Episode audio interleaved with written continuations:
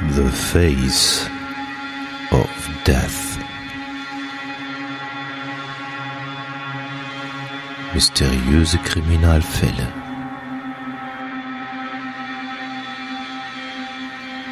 Der Podcast.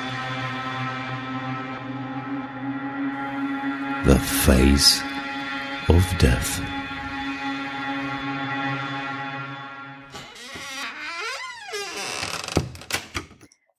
Liebe Hörerinnen und Hörer, bevor wir euch in die hoffentlich besinnlichen Feiertage entlassen, haben wir noch eine neue Folge Face of Death für euch. Hatti, hast du Lust auf diese Episode? Ja, klar, habe ich Lust auf diese Folge. Ähm, und zwar habe ich äh, extra Lust dafür. Ähm, es ist wirklich diesmal äh, für die äh, äh, nicht so hart äh, gesonnenen. Es ist wirklich ein ganz äh, ruhiger, smoothiger Fall. Äh, was total normales, ähm, aber doch ein bisschen kurios. Äh, und es gibt noch nicht mal Blut, richtig? Genau. Also, außer es hat sich jemand am Paper geschnitten oder so von den Beamten, die ermittelt haben, aber offiziell gab es in der Akte kein Blut. Nein, wir haben diesmal einen ganz, ganz äh, schlichten, ruhigen Fall. Ähm, die letzten Folgen, also ob es jetzt mit dir war oder mit der Kati oder mit dem Funker, ja, es war halt immer brutal. Wir müssen auch mal, haben wir gesagt, zum Jahresende mal den Gang runterschrauben, euch mal so ein bisschen abholen, runterfahren. Und ähm, ja, das wird dann auch, wie gesagt, die letzte Folge in diesem Jahr werden. Dann kommt nämlich erstmal Weihnachten, weil wir nehmen heute auf. Äh, heute ist vierter Advent und nächste Woche ist dann auch schon Heiligabend und Weihnachten. Und dann ist Silvester und dann hören wir uns im neuen Jahr wieder. Ähm, die Heiki hat zwar gesagt, äh, sie will äh, trotzdem was für den Face of Death Podcast tun. Sie möchte schreiben oder lesen nächste Woche, aber ansonsten Aufnahme dann erst wieder im neuen Jahr. Richtig? Genau, so machen wir das. Außerdem, mein, mein Ziel ist ja immer mysteriös und mysteriös ist er ja auf jeden Fall. Das stimmt, das stimmt. Ja, vor allen Dingen, ja, sca scary gemacht, aber es ist halt, ähm, ja, ich sag mal so wie, äh, also, äh, Dings war auch äh, äh, mysteriös hier, Dagobert, der hier äh, den Karsch, mhm. Karstadt erpresst hat. Da war auch nichts, aber ich habe da letztens eine Reportage gesehen. Krass, der Typ war krass drauf. Ja. Ja, ähm, Kommentare gab es diesmal nicht und äh, in den sozialen Netzwerken, außer immer Likes für die aktuelle Folge und ich glaube diesmal, wenn ich ihn vergessen habe, tut's mir leid, ich, aber ich meine, es hat auch diesmal keiner was geschrieben. Ist alles nicht so schlimm. Wir freuen uns natürlich äh, gerne über Kommentare und Likes und äh, wenn ihr das teilt, auch ganz gerne. Und ja, wir wollen euch länger nicht auf die Folter spannen und ich denke, wir hören einfach erstmal in den Fall hinein. Im April 1994 verschwindet die zwölfjährige Manuela Schneider auf dem Weg zur Schule spurlos. Es beginnt eine wilde Jagd auf der Suche nach ihr und endet in einem Lehrstück für Kriminalisten. Das wird wirklich ein richtiges Lehrstück. Ja, wie gesagt, wir schreiben das Jahr 1994. Es ist das äh, internationale Jahr der Familie. Das äh, war auch, äh, wer sich erinnern kann, das Superwahljahr in Deutschland. Ähm, 19 Mal werden die Bürger nämlich zur Urne gebeten. Formel 1 war traurig. Ähm, die Formel 1-Ikone Ayrton Senna verunglückte tödlich in Österreich und Schweden sowie Finnland äh, wird Teil der EU. Ganz kurze Frage an dich. 94, ähm, da warst du noch nicht in der Formel 1, ne? Da war ich noch nicht in der Formel 1, nein, aber da habe ich tatsächlich angefangen, Formel 1 zu gucken. Okay. Allerdings nicht für Michael Schumacher, der da Weltmeister geworden ist. Ähm, das muss ich dazu sagen. Ich war immer, immer auf der finnischen Seite. Ähm, aber ja, da habe ich so angefangen. Ja, somit erübt sich auch die Frage, ob du Ayaton Senna mal kennengelernt hast. Das hast du dann natürlich nicht. Nee, habe ich tatsächlich nicht. Aber der Mann, für den ich ja später ähm, gearbeitet hat, ist ja tatsächlich als Ersatz für Ayrton Senna ähm, hochgerutscht. Also Mika Häkkinen ist ja damals als Ersatz für ihn eingesprungen in der Saison. Habt ihr das gehört? Die Heiki hat die Heiki hat für Mika Häkkinen gearbeitet. Das kann, Ja, das kann das nicht, toll? das kann nicht jeder von sich behaupten, ne? Nee. Ja, naja. Gut, weiter am Fall. Gut. Es ist der 5. Mai 1994 in Essen-Schuir. Das ist ein ländlich geprägter Stadtteil der 500 Einwohner, 500.000 Einwohnerstadt. Schuir wird auch gern als Villenviertel bezeichnet, denn die Häuser sind groß, haben reichlich Abstand zueinander und die Bewohner sind vermeintlich gut betucht. Einige Unternehmen sind hier ebenfalls angesiedelt so zum Beispiel die Karstadt Hauptverwaltung und für Geschichtsinteressierte das Mutterhaus des Klosters der Barmherzigen Schwestern steht ebenfalls in Essen-Schuyer. Es ist der frühe Morgen an einem Donnerstag 1994. Die zwölfjährige Manuela würde sich normalerweise mit ihrem Bruder so gegen 7 Uhr ähm, treffen und dann gehen sie zusammen zur Schule. Aber Manuela hat an diesem Tag andere Pläne, denn in ihrer Schule werden gerade Schulpraktika durchgeführt und deshalb ist sie mit ihrem jüngeren Bruder nicht unterwegs, sondern tritt äh, den Weg zur Schule alleine an bis zur Bushaltestelle muss sie so circa zehn Minuten zu Fuß gehen. Die Haltestelle, die sie äh, oder der Bus, der sie dann zur Schule bringt, liegt äh, zwar an einer vielbefahrenen Straße, aber auch außerhalb ähm, von einer Ortschaft. Also die Bushaltestelle, wo der Bus dann hält, so ein bisschen außerhalb im Ort. Ne? Manuela hat so äh, dem so ein typisches Ritual mit ihrer besten Freundin, denn sie treffen sich nicht im Bus oder vor der Schule, sondern sie haben einen ganz besonderen Treffpunkt sie trifft sich mit ihrer Freundin äh, in einem Blumenladen, bevor sie dann gemeinsam zur Schule gehen. Also das war immer so, äh, sie ist mit dem Bus gefahren und dann haben die sich dort in diesem Blumenladen getroffen. Aber am 5. Mai kommt Manuela nicht im Blumenladen an. Sie steht auch nicht davor, kommt auch nicht verspätet. Sie ist nicht in der Schule, sondern fehlt dort den ganzen Tag, obwohl sie nicht entschuldigt wurde. Keiner weiß, wo Manuela ist. Doch während des Schultages meldet sie auch niemand äh, vermisst oder sagt, dass sie fehlt.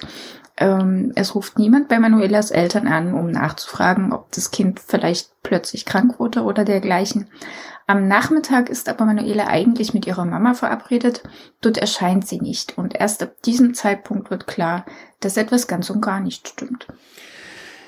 Wir erinnern hier die jüngeren Zuhörer und Zuhörer, 1994 waren die Handys nur vereinzelt verbreitet. Also ähm, ich weiß gar nicht, wann die ersten Handys rauskamen.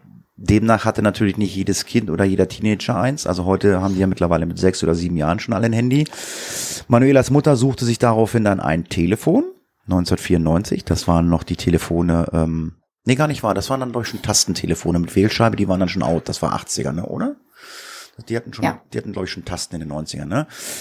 Mm, ja, und hat dann ihren Mann angerufen. Der wusste aber auch nicht, wo die Tochter sein könnte.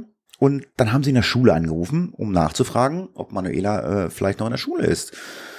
Und da hat der Vater dann erfahren, der hatte nämlich angerufen in der Schule, äh, dass Manuela äh, gar nicht in der Schule war. Und ja, Manuela lässt sich nicht auffinden. Keiner weiß, wo sie ist.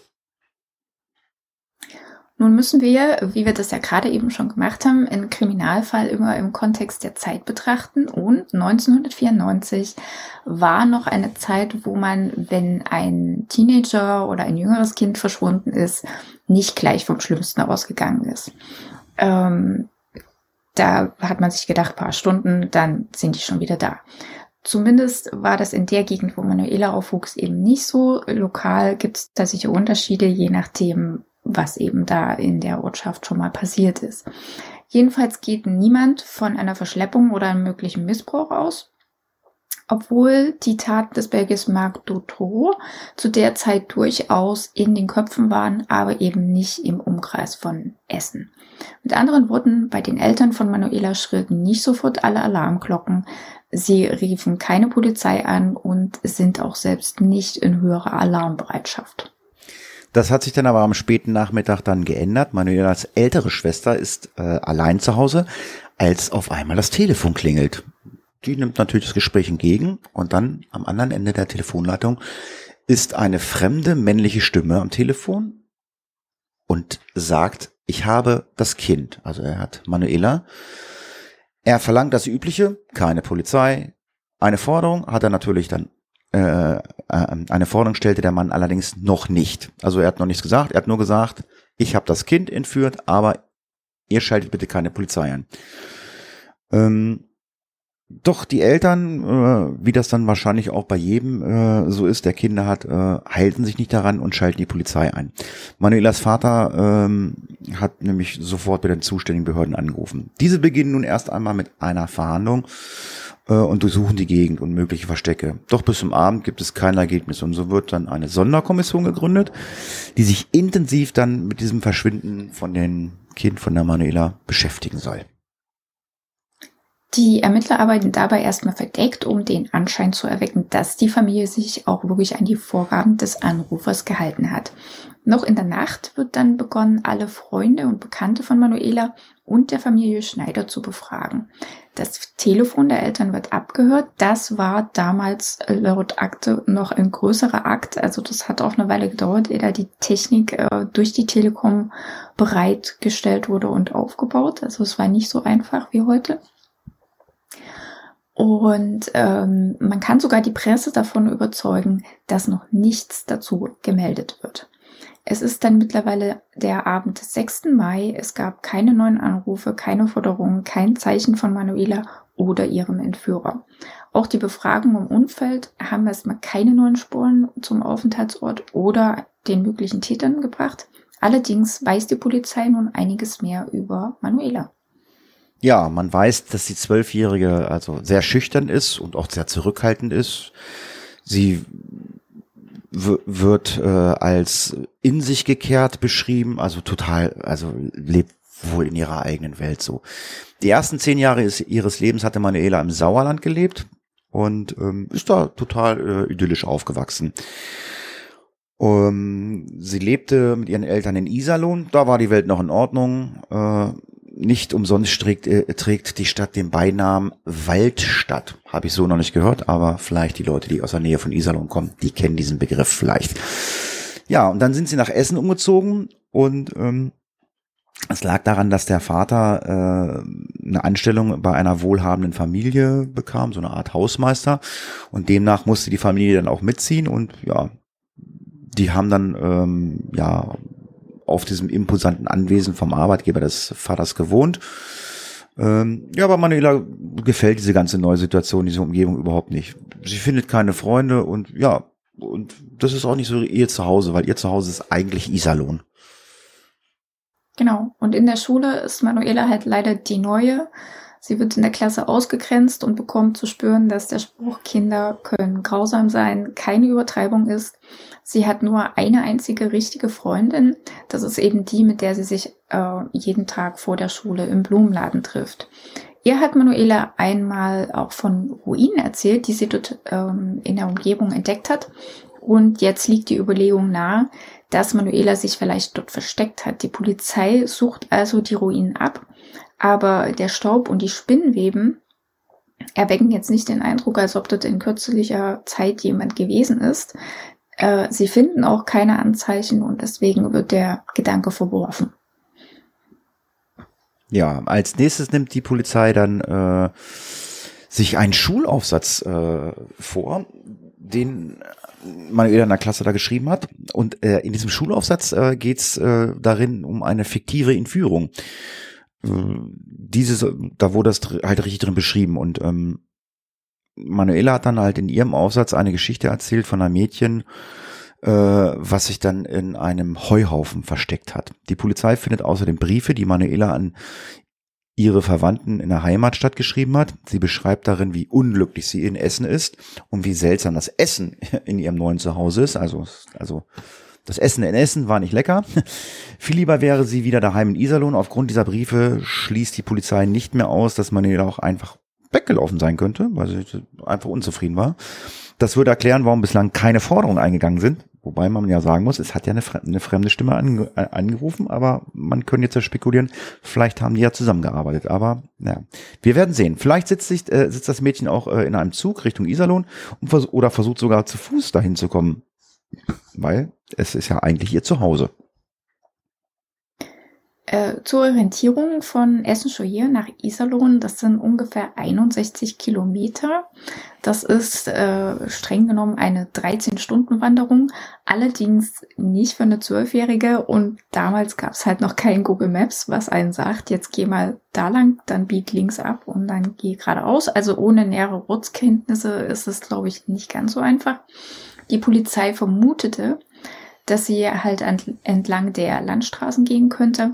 Laut OpenStreetMap äh, würde Manuela also entlang kleinerer Straßen gehen, die sehr durch bewaldetes Gebiet äh, verlaufen. Dort gibt es wenig kleine Ortschaften. Es gibt halt auf der Strecke dann Bochum, Witten oder auch Schwerte, da würde sie durchkommen. Aber zwischen den Orten gibt's halt kaum was, jedenfalls 1994 laut historischer Streetmap. Ähm, wieso aber jetzt ein fremder Mann sich an diesem Tag des Verschwindens bei der Familie gemeldet hat, wenn Manuela nur weggelaufen ist, das kann sich keiner so richtig erklären. Und warum er dann auch keine Forderung gestellt hat, das wissen sie auch nicht so richtig. Die Polizei kommt also an dieser Stelle erstmal nicht weiter und macht daher sich nochmal auf die Suche nach Zeugen. Ja, ein ganz wichtiger Zeuge könnte ja sein ähm, der Busfahrer, weil der fährt ja die Kinder jeden Tag und der sollte sich auch an das ein oder andere Kind vielleicht erinnern.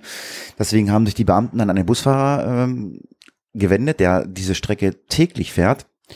Ähm, also da, wo die Zwölfjährige mitgefahren ist. Ähm, es gibt aber an diesem Donnerstag äh, oder er gibt an, dass er an diesem Donnerstag nicht an der Haltestelle angehalten hat, ähm, da dort niemand gestanden hat, der einsteigen wollte. Seine, seine, Routine, seine Routine ist, die Zeit zu sparen und wenn weder ein Fahrgast noch einer ein- und aussteigen will, dann fährt er einfach durch, erklärt der Mann. Die Polizei zeigt ihm Fotos und der Busfahrer bestätigt, dass dieses das Mädchen sein kann, was sonst bei ihm jeden Tag äh, einsteigt und zur Schule fährt. Normalerweise ähm, nicht allein, sondern mit ihren Geschwistern. Aber an diesem Tag war es nicht so. Es wird aber an diesem Tag auch die Befragung des Busfahrers direkt an seinem Arbeitsplatz durchgeführt, nämlich im Bus. Und da sitzt auch eine alte Dame und die hört der Befragung zu und meldet sich dann bei den Beamten. Und die berichtet nun das genaue Gegenteil von dem, was der Busfahrer sagte. Sie kann Manuela, auch ihre Schwester, genau beschreiben, ohne dass sie vorher die Fotos gesehen hat und äh, gilt daher auch als glaubwürdig. Und sie hat erzählt, dass Manuela an diesem Donnerstag sehr wohl in den Bus eingestiegen ist. Nur nicht wie sonst mit ihren Geschwistern, sondern allein. Sie sagt aus, dass der Busfahrer an diesem Tag sehr wohl angehalten hat. Hm. Ja, deshalb sind die Ermittler jetzt wieder äh, beim Stand Null. Der Busfahrer sagt nein, keiner eingestiegen. Die ältere Dame sagt ja. Und deswegen stellt man sich natürlich ähm, die Frage, welche Aussage glaubt man und welche Aussage soll man denn nun nachgehen? Daher geben sie nun ein Gutachten in Auftrag, bei dem festgestellt werden soll, ob der Bus am 5. Mai angehalten hat oder nicht. Dafür wird der Fahrtenschreiber ausgewertet. Der zeichnet aber nicht diese einzelnen Stops äh, auf, äh, der zeichnet nur die Höchstgeschwindigkeit auf und auch die niedrigste. Aber daraus lässt sich dann ja wahrscheinlich rekonstruieren, okay, wenn gar keine Geschwindigkeit ist, muss der Bus gehalten haben. Ja, und dann guckt man sich die Fahrzeiten von dem Bus an und somit kann man genauer rechnen, wann das, äh, wann der Bus gefahren ist, äh, zu welcher Zeit, wie, was, wo. Und dann kann man das mit diesen ganzen Zeugenaussagen abgleichen und man kann dann herausfinden, welches Szenario dann jetzt nun wirklich stimmt. Hat der Bus gehalten oder nicht? Dass der Busfahrer oder äh, des Fahrgastes, ne? Da die Route eines Linienbusses genau vorgegeben ist, erhoffen sich die Beamten schon in, wenigen, äh, äh, in weniger Zeit äh, eine zuverlässige Zeugenaussage äh, ja festzustellen. Also um dann einfach mal zu kontrollieren, okay, da ist der Bus lang gefahren zu der und der Zeit und ist zu der und der Zeit so und so schnell gefahren. Danach kann man dann halt vielleicht rekonstruieren, hat der Bus an dieser besagten Bushaltestelle gehalten oder nicht. Das Fahrtstreckengutachten hm. bringt den Beamten folgende Erkenntnisse. Das ist ein so schönes Wort, sowas geht nur im Deutschen. Der Bus hatte 7.13 Uhr, 14, 16 und 19 angehalten. Diese Zeiten wurden dann mit dem Fahrplan abgeglichen und der wiederum ergab, dass der Bus an Manuelas Haltestelle tatsächlich an diesem Tag angehalten haben muss. Manuela war also tatsächlich eingestiegen, wie die alte Dame das auch ausgesagt hatte. Der Busfahrer hingegen hatte sich geirrt. Da nun die Sonderkommission insgesamt langsamer vorankommt als gut ist, werden erstmal weitere Polizisten aus anderen Abteilungen abgezogen und dem Team zugeordnet.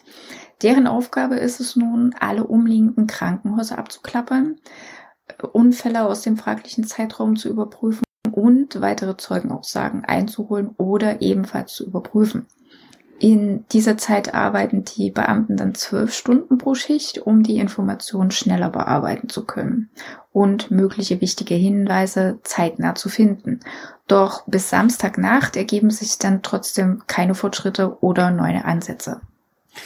Ja, bislang äh, hat sich die Presse, also äh, quasi die Journalisten, äh, zurückgehalten. Doch nun klopfte dann der Fokus, eine große Zeitung, wie man kennt, beim Ermittlerteam an. Sie fragten nach, ob die Polizei etwas von einer Entführung in Essen wisse. Darum beschließt das Team, die Öffentlichkeit äh, vom Vorfall zu unterrichten und um Hilfe bei der Suche nach Manuela zu bitten. Am Sonntag wird der Fall dann publik gemacht.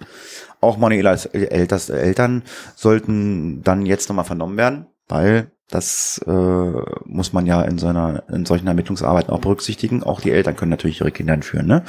Bislang hatten die Polizei ähm, bei den Eltern auf eine ausführliche Befragung verzichtet, auch weil man gehofft hat, dass die Entführer sich wieder melden und der Vater den Anruf entgegennehmen könnte. Doch nachdem sich niemand gemeldet hatte, beginnt man auch andere Möglichkeiten in Betracht zu ziehen. Und dafür müssen natürlich auch die Eltern des verschwundenen Mädchens ausführlich befragt werden. Die Polizei hat ebenfalls äh, Suchzettel und Flyer in der Gegend verteilt. Auch mit Lautsprecherwagen fährt man zum Beispiel ähm, durch die Straßen auf der Suche nach Manuela beziehungsweise nach Hinweisen auf ihren Verbleib. Ein Nachbar der Familie meldet sich dann und der erzählt, dass er am Donnerstagmorgen einen aufgespannten bunten Regenschirm auf der Straße gesehen hat. Da es am 5. Mai auch tatsächlich genieselt hat, ähm, ist der Regenschirm zumindest schon mal nicht auf an Hieb ein falscher Anhaltspunkt. Manuelas Schwester erzählt dann eben, dass die Familie tatsächlich auch so einen bunten Regenschirm hat. Zwei weitere Zeugen melden sich und die beschreiben eben auch einen bunten Regenschirm, unabhängig voneinander. Also das ist eine Aussage, die dann bei den Beamten durchaus mitnotiert wird. Die suchen dann auch nach dem Regenschirm, finden den aber nicht und deswegen gehen sie dann davon aus, dass Manuela den Schirm weder verloren noch weggeworfen hat und dass es den doch nicht gab.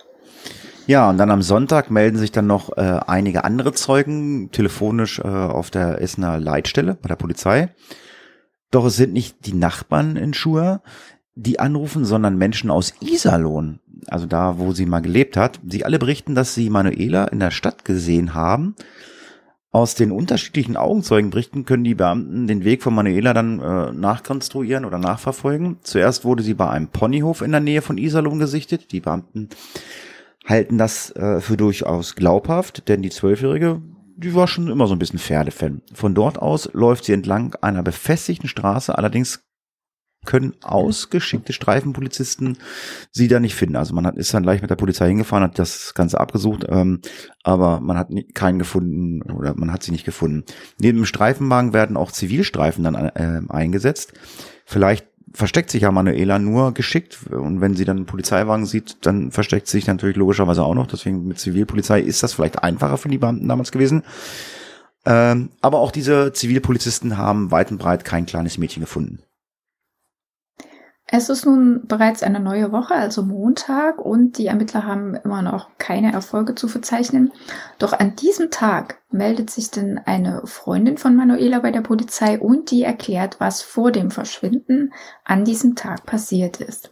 Es war Donnerstag, der 5. Mai gegen 21 Uhr abends, also bereits stockdunkel. Die 13-jährige Zeugin lief durch eine Kleingartenanlage, die waren damals noch nicht abgeschlossen ähm, weil es einfach eine Abkürzung nach Hause darstellte. Dort traf sie auf Manuela. Da aber die Eltern der 13-Jährigen ihr eigentlich verboten hatten, diesen Weg zu nehmen, erschrak sie erst einmal abends im Dunkeln, weil sie halt plötzlich auf eine andere Person traf. Es war Manuela. Beide einigten sich dann untereinander, dass sie den jeweils anderen nicht verraten würden. Die eine, weil sie eben den verbotenen Weg gegangen war und die andere, weil sie ein schlechtes Gewissen hatte, äh, weil sie ja weggelaufen ist. Manuela berichtete auch, dass sie nach Iserlohn zu ihrer Tante wollte. Danach haben sich beide verabschiedet und sind dann weitergegangen. Ja, die Polizei startete daraufhin dann eine ganz große Suchaktion und äh, ist dann in diese beschriebene Kleingartenanlage gefahren. Doch sie können weder Manuela finden, noch ein Zeichen, dass sie dort war. Auf der anderen Seite denken sich die Ermittler, dass sie laut der Zeugenaussage aus Iserlohn ja sowieso bereits dort befindet und daher gar nicht mehr in der Kleingartenanlage sein kann. Ich meine, klar, die wird ja nicht ewig da umherstreunern.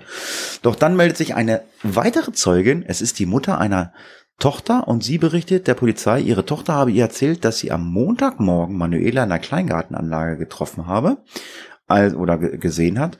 Also am Sonntag kamen die Berichte aus Iserlohn, dass Manuela dort gewesen sein muss und am Montagmorgen soll sie dann äh, aber in der Kleingartenlage in Essen gewesen sein. Und jetzt kann man sich die Frage natürlich stellen, ist Manuela mittlerweile wieder auf dem Rückweg von ihrer Tante? Mir kommt da noch eine andere Frage in den Sinn, warum hat die Tante nicht angerufen, wenn Manuela wirklich dort war? Aber gut, die kleine Zeugin kann Manuela gut beschreiben, denn sie kennt sie. Sie sagt aus. Sie sah völlig übermüdet aus, als ich sie heute Morgen gesehen habe.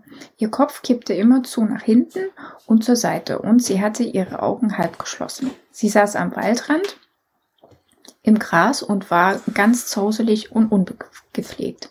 Ich habe dann versucht, sie zu überreden, mit mir mitzukommen und nahm sie an der Hand. Doch sie warf mir als Reaktion ihren Rucksack an den Kopf. Das tat sehr weh. Dort musste ein schwerer Gegenstand drin gewesen sein. Danach lief Manuela den Hügel hinauf und rief mehrmals Alex. Das kleine Mädchen ist für die Beamten glaubhaft, denn sie weiß viele Details aus Manuelas Kindheit. Außerdem gibt sie an, dass Manuelas Eltern früher eine Laube in genau dieser besagten Kleingartenanlage hatten und immer, wenn Manuela traurig oder böse äh, gewesen ist, hat sie sich in dieser Laube versteckt. Nun sei sie dahin zurückgekehrt, könnte man sich denken. Manuela kennt zudem jemanden aus in Iserlohn, der Alex heißt. Ihre Mutter sagt zudem aus, dass ihre Tochter nicht dazu tendiere, äh, irgendwelche Sachen zu erfinden oder dass sie in irgendwelche Fantasiewelten taucht. Die Ermittler rekonstruieren jetzt also, am Tag ihres Verschwindens muss Manuela in der Kleingartenanlage gewesen sein. Dort hat sie vielleicht übernachtet oder fuhr von der Kleingartenanlage nach Iserlohn. In Iserlohn trifft sie dann den bekannten Alex und danach kehrt sie wieder zurück in die Gartenlaube.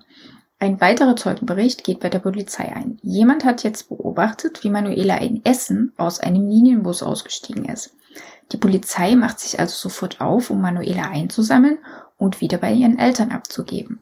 Sie schicken aber auch einen Streifenwagen zu der Stelle, an der Manuela der kleinen Zeugin den Rucksack an den Kopf geworfen hat, um eben sicherheitshalber nochmal zu überprüfen, ob das wirklich so ist. Doch den Rucksack finden sie nicht, äh, doch im Gras entdecken sie dann eine etwa tellergroße Stelle mit so ein bisschen eingerücktem Gras. Das sieht so aus, als wenn da jemand gesessen hat. Auf dem Hügel finden sich Erdspuren, die darauf hinweisen, dass jemand da hochgelaufen ist. Und ähm, das passt so das äh, von dem, was das Mädchen beschrieben hatte. Es ist Dienstagabend, so Viertel nach acht abends. Bei der Familie Schneider klingelte dann das Telefon, als am anderen Ende eine fremde männliche Stimme sagt, zwei Millionen in nicht gekennzeichneten Scheiden und nicht nummerierten Schein bis Freitag. Er klingt dabei nicht sicher, dann legt er auf, macht aber keine Angaben zu diesem Übergabeort, kein Wort über Manuela, nur die Aufforderung, zwei Millionen D-Mark, war ja 94, noch kein Euro. Also für die Leute, die das nicht wissen, vor dem Euro gab es die D-Mark. Oder die Ostmark. Je nachdem. Oh, ja, jetzt kommst du wieder da. Ja, stimmt. Entschuldigung. Hab dich vergessen. So, dieser Anruf löst jetzt einiges Entsetzen beim Ermittlerteam aus, denn die Beamten hatten sich ja bereits auf die Lösung Ausreißerin festgelegt und das Team daraufhin wieder verkleinert. Doch vielleicht war das jetzt nur ein Spaßanruf, den Manuelas Schwester, die ja schon den ersten Anruf entgegengenommen hatte, die sagt, dass die Stimme, die jetzt am Telefon war, nicht dieselbe ist. Nun kommt die Polizei auch noch auf eine ganz andere Arbeitsthese. Vielleicht ist das Ganze nur ein Ablenkungsmanöver der Eltern und der älteren Schwester. Vielleicht wurde Manuela zu Hause misshandelt und die Eltern legen nun falsche Fährten rund um Manuelas Verschwinden. Doch wo soll sie denn sein? Ist sie nur versteckt? Ist sie vielleicht sogar schon tot? War sie erst weggelaufen und wurde dann auf ihrem Rückweg von zu Hause entführt.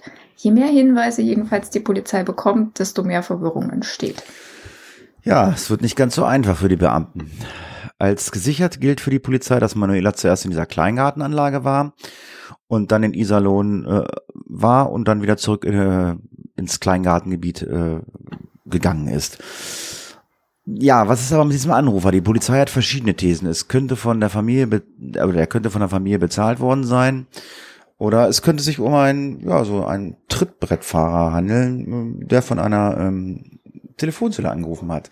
Jetzt kommt eine lustige Anekdote von Heike, ich musste schmunzeln, wie ich das gelesen habe. Eine Telefonzelle, äh, das sind diese kleinen gelben rechteckigen Kästen, ähm, wo man heute Bücher drin tauschen kann. Ähm, und von da aus wurde angerufen. Das fand ich sehr schön beschrieben, was eine Telefonzelle ist. naja, weil die sieht man ja tatsächlich nicht mehr und sind ja dann später auch gar nicht mehr gelb gewesen, sondern äh, so grau, ne? Pink, ne? Wie die Telefon. Ja, grau. Ähm, ich, und ich meine, ich habe ja. jetzt, ich habe jetzt, war gerade, ich meine, das ist war letzte oder vorletzte Woche. Ich glaube, die Telekom oder die Post haben gesagt, also die bauen jetzt die letzten Telefonzellen ab. Also es gibt wohl noch vereinzelt mhm. welche, aber das, also das Thema Telefonzelle äh, ist durch. Richtig. Es stehen auch tatsächlich ein paar noch rum, aber da sind tatsächlich gar keine Telefone. Also da ist quasi der Anschluss abgeschlossen. Da sind auch keine Bücherboxen draußen noch nicht gemacht worden. Aber es ist auch tatsächlich so, dass das Telefon, was drin ist, gar nicht benutzt werden kann, weil eben der Anschluss durchgeschnitten ist. Also hm, ist ein bisschen schade. Also nicht, dass ich der große Telefonierer wäre, aber es hat schon was. So, wir sind beim Team, das ja jetzt verkleinert ist und dieses verkleinerte Team versucht die eingegangenen Hinweise derweil ähm, nochmal zu überprüfen. Es ist schon der 11. Mai mittlerweile. Mehrere Leute wollen Manuela mit einem jungen Mann in den Einkaufsstraßen von Iserlohn gesehen haben. Noch einmal fahren jetzt also die Streifen dahin, um, um an den verschiedenen Orten zu verifizieren, ob das so gewesen sein kann oder aber eben nicht. Nach acht Tagen Ermittlungen und wenig Schlaf liegen die Nerven ziemlich blank und alle sind auch recht angespannt. Es versteht auch niemand, wie es Manuela schafft, jedes Mal den Beamten ein Schnippchen zu schlagen und verschwindet, sobald sie ihr auf die Schliche gekommen sind. Ja, am Freitag, dem 13. Mai, dann so gegen 15 Uhr, ruft der fremde Mann dann mal wieder an. Und ähm, man stellt fest, dass es dieselbe Stimme ist wie dann äh, am Dienstagabend. Und sie fragt, ob die zwei Millionen D-Mark mittlerweile beschafft worden sind. Manuelas Vater wurde vorher von der Polizei genau instruiert, äh, was er denn gegenüber diesem Anrufer antworten soll. Und ähm, den Anweisungen entsprechend antwortet er, dass er die zwei Millionen in so kurzer Zeit nicht aufbringen kann. Er forderte den Mann zudem auf, ein Lebenszeichen seiner Tochter zu schicken. Der Anrufer ist für einige Sekunden still. Dann antwortete er, okay, und legt auf. Aus diesem Anruf schließt dann die Polizei, dass es sich beim Anrufer um einen Teenagerstreich handelt, der natürlich kein Lebenszeichen von Manuela übermitteln kann. Der Anruf kann wieder zu einer Ton Telefonzelle in Essen zurückverfolgt werden. Derweil ebben aber insgesamt die Zeugenhinweise aus Iserlohn ab. Keiner meldet mehr Manuela gesehen zu haben, ist äh, sie die vermeintlich schüchterne Zwölfjährige abgetaucht und hat sich für ein Leben als Straßenkind entschieden, denkt jetzt die Polizei. Doch ähm, sie hat sich erneut getäuscht, denn am nächsten Tag nach 20 Uhr ruft der mysteriöse Anrufer erneut bei der Familie an und er hat tatsächlich ein Lebenszeichen von Manuela. Es ist eine völlig verrauschte Tonbandaufnahme und Manuela sagt darauf, Hallo, hier ist Manuela. Ich habe keine große Angst mehr, aber tut das, was der Mann euch sagt, damit ich bald wieder bei euch bin. Dann stoppt die Aufnahme.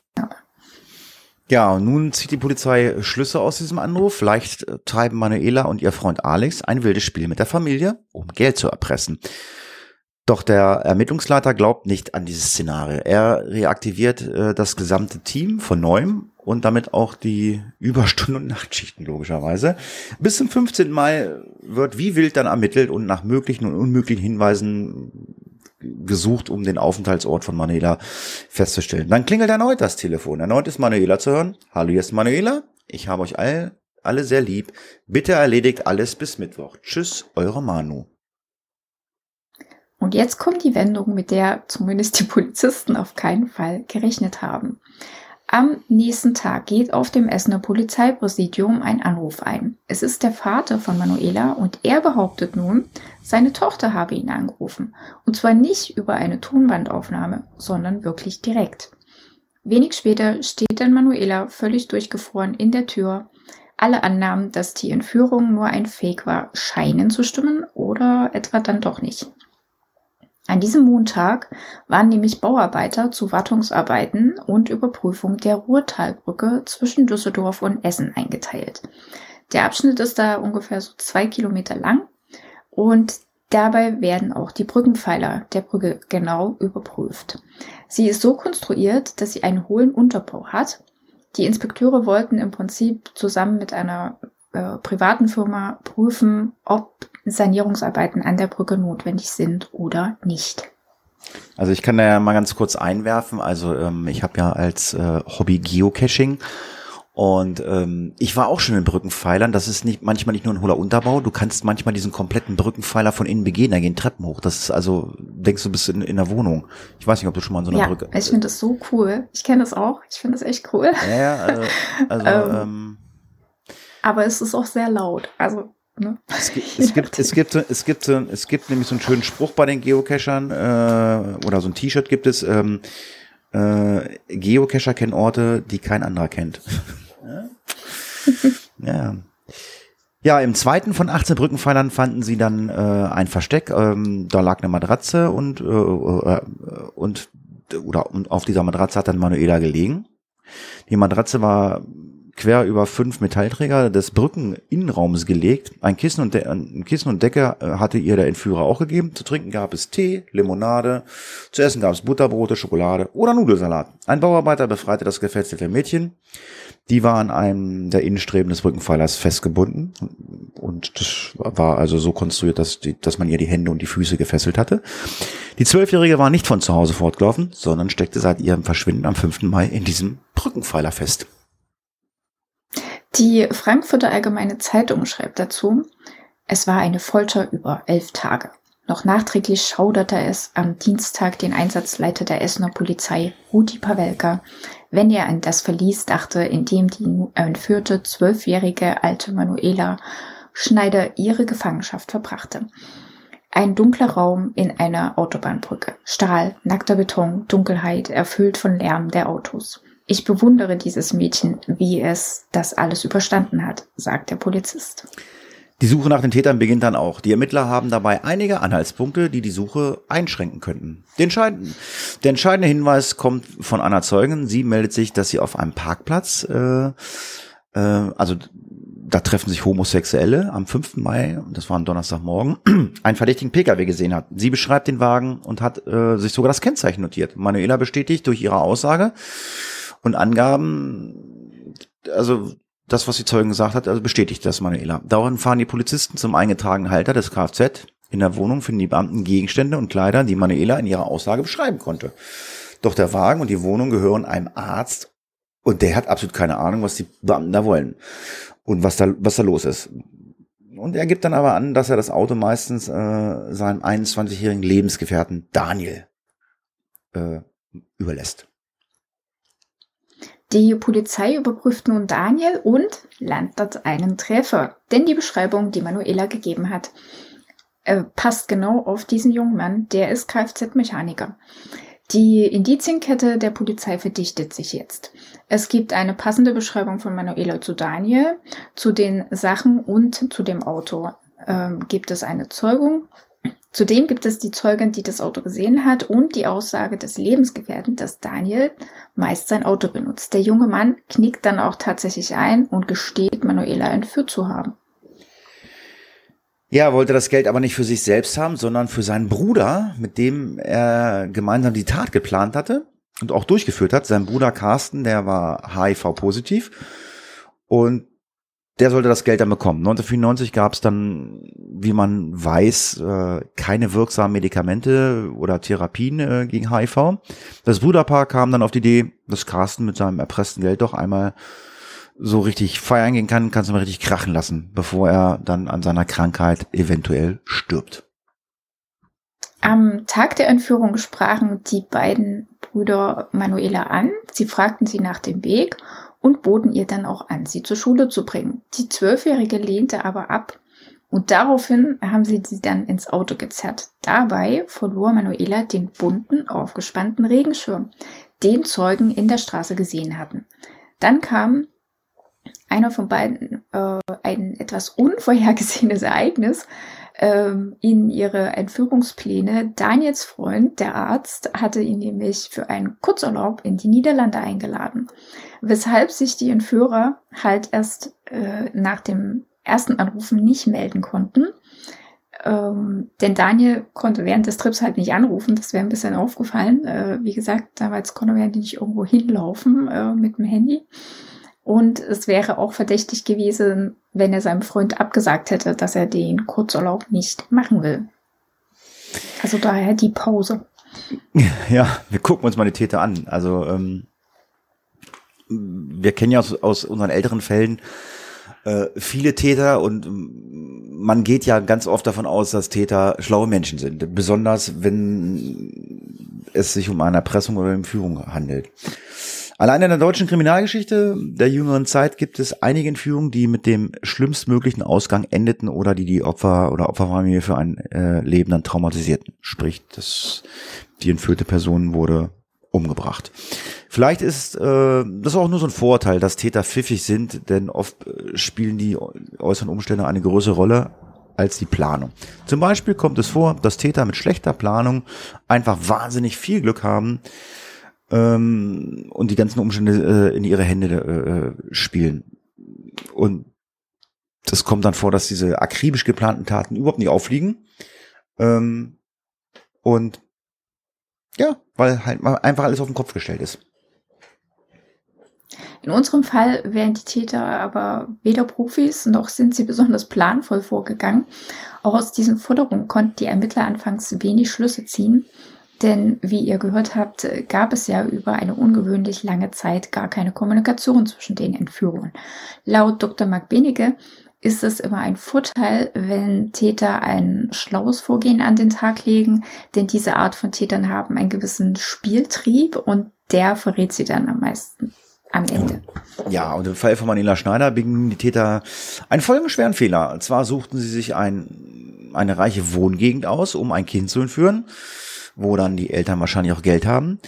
Äh, und man hat sich dann äh, entschieden für ein Kind äh, und äh, das erschien auch alles sehr einfach. Sie beobachten die Gegend vorher vier Wochen lang, äh, haben das Ganze mal zu Fuß und mal gemacht, mal haben sich ein Auto geliehen und ja, haben dann ein bisschen recherchiert, äh, welches Kind irgendwie zu welcher Familie gehört oder hat man nicht so richtig rausgefunden. Man hat es probiert.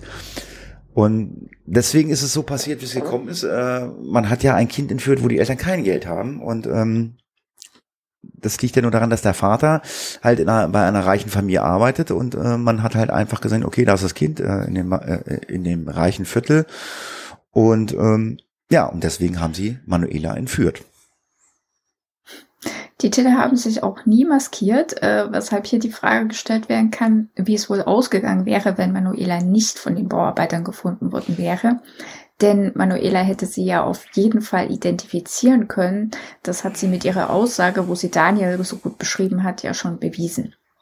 Die Täter wurden dann vom Landgericht Essen zu Haftstrafen von 10 bzw. 8 Jahren verurteilt. Äh, Daniels Verteidiger hatte auch eine Revision eingelegt, aber diese wurde abgewiesen. Die Kriminalisten stellten sich jetzt am Ende dieses Falls viele Fragen, vor allem was den Umgang mit Zeugenaussagen betrifft. Denn obwohl diese gegengeprüft wurden, gab es welche, die den Beamten tatsächlich weitergeholfen haben, wie eben die, die Dame, die das Auto beschrieben hatte und sich auch die, das Nummernschild notiert hat. Äh, und andere haben sie wieder vollkommen in die falsche Richtung gelenkt. Ähm, zusammen ergaben diese ganzen verschiedenen, teils falschen Hinweise aber trotzdem ein fertiges Bild. Mhm. Es wurde dann. Nur halt nicht das Richtige. Ja, es wurde dann versucht, valide Aussagen von zu unterscheiden, die als Wichtigtuerei eingestuft werden könnten.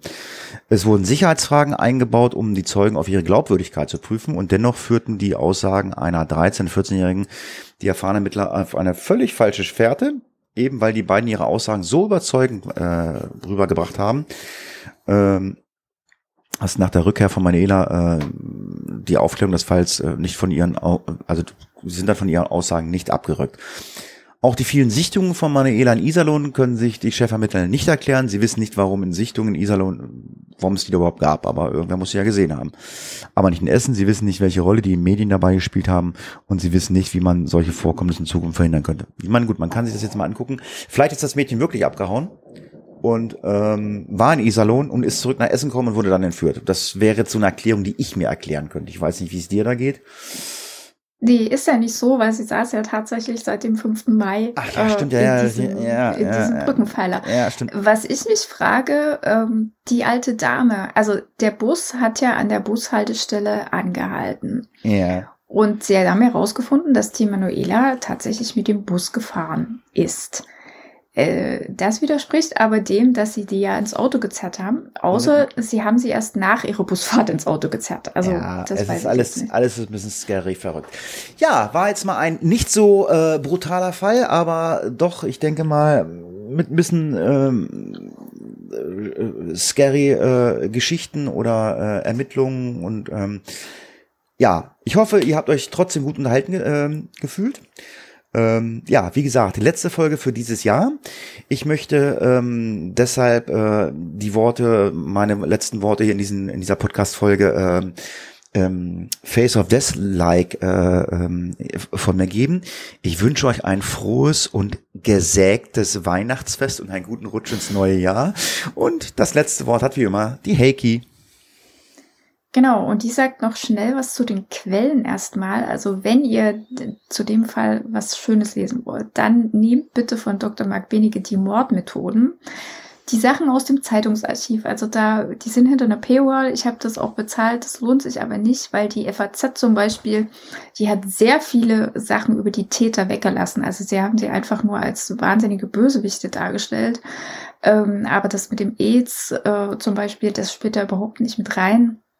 Der Kölner Stadtanzeiger war auch nicht so grandios. Also ihr könnt euch diese acht Euro, die das insgesamt gekostet hat, sparen und lieber in das Buch von den Herrn Benige investieren. Ansonsten wünschen wir euch natürlich ein, wie Hatti das schon gesagt hat, ein gesegtes äh, Weihnachten, ähm, einen guten Rutsch, der bitte nicht wörtlich zu nehmen ist, sondern eher ähm, so, dass ihr euch äh, gesund äh, ins neue Jahr begebt. Und wenn ihr Zeit habt, freuen wir uns natürlich über ein kleines Kommentar oder einen kleinen Gruß und dann hören wir uns nächstes Jahr wieder. Ciao!